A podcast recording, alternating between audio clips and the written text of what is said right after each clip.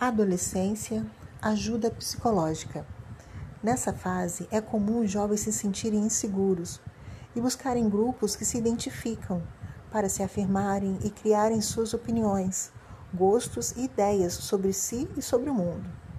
Não sendo uma fase muito aceita e nem muito menos trabalhada, o adolescente tende a se isolar, causando uma série de outros problemas sociais, familiares, etc como o afastamento da realidade.